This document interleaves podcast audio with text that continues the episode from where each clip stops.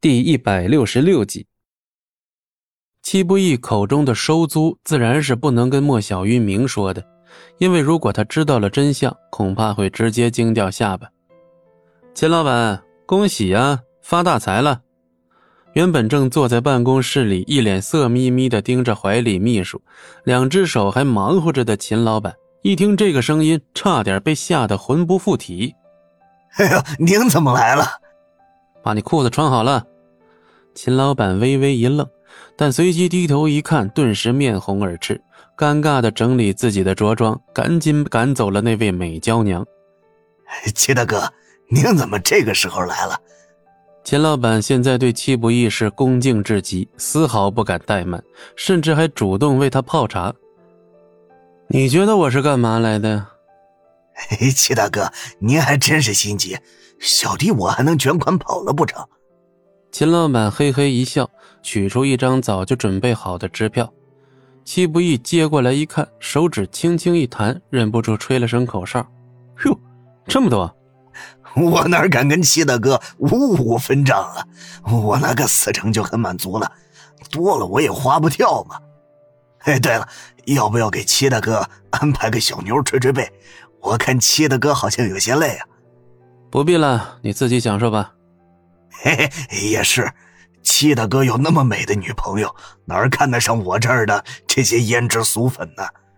戚不义也不接茬，随手将那价值不菲的支票又塞回到了秦老板的手中。齐大哥，您这是？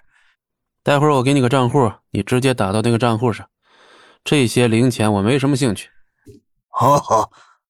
秦老板下意识的点了点头。这原本也就只是举手之劳的事，可随即秦老板的表情僵住了，他这才意识到戚不义的用词。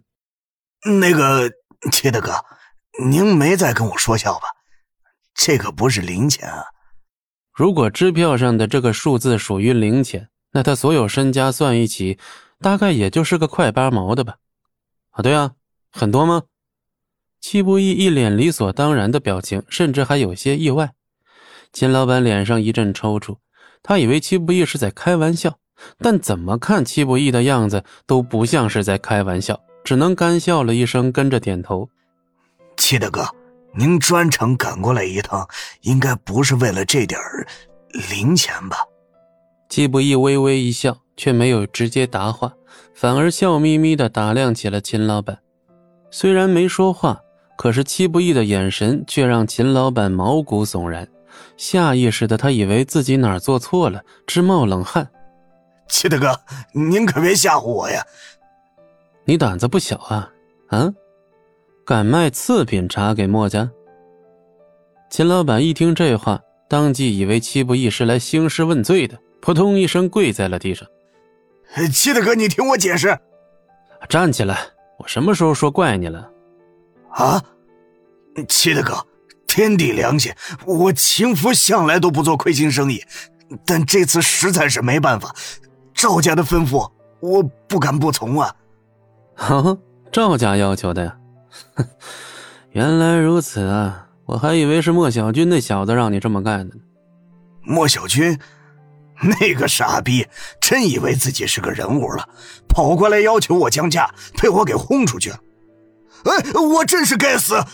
居然忘了那家伙跟切大哥的关系了。我跟那种货色可没什么关系。你做的很好。这，那小弟我明白了。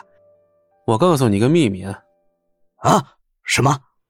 墨家刚从银行贷了两亿。那墨家岂不是发财了？切，那个小王八羔子还跟我哭穷呢。该怎么做？不用我多说了吧。嘿嘿，小弟明白，我在这一行里还是有些声望的，绝对能让七大哥满意。好好干，我七不义不会亏待朋友。本集播讲完毕，感谢您的收听，我们精彩继续。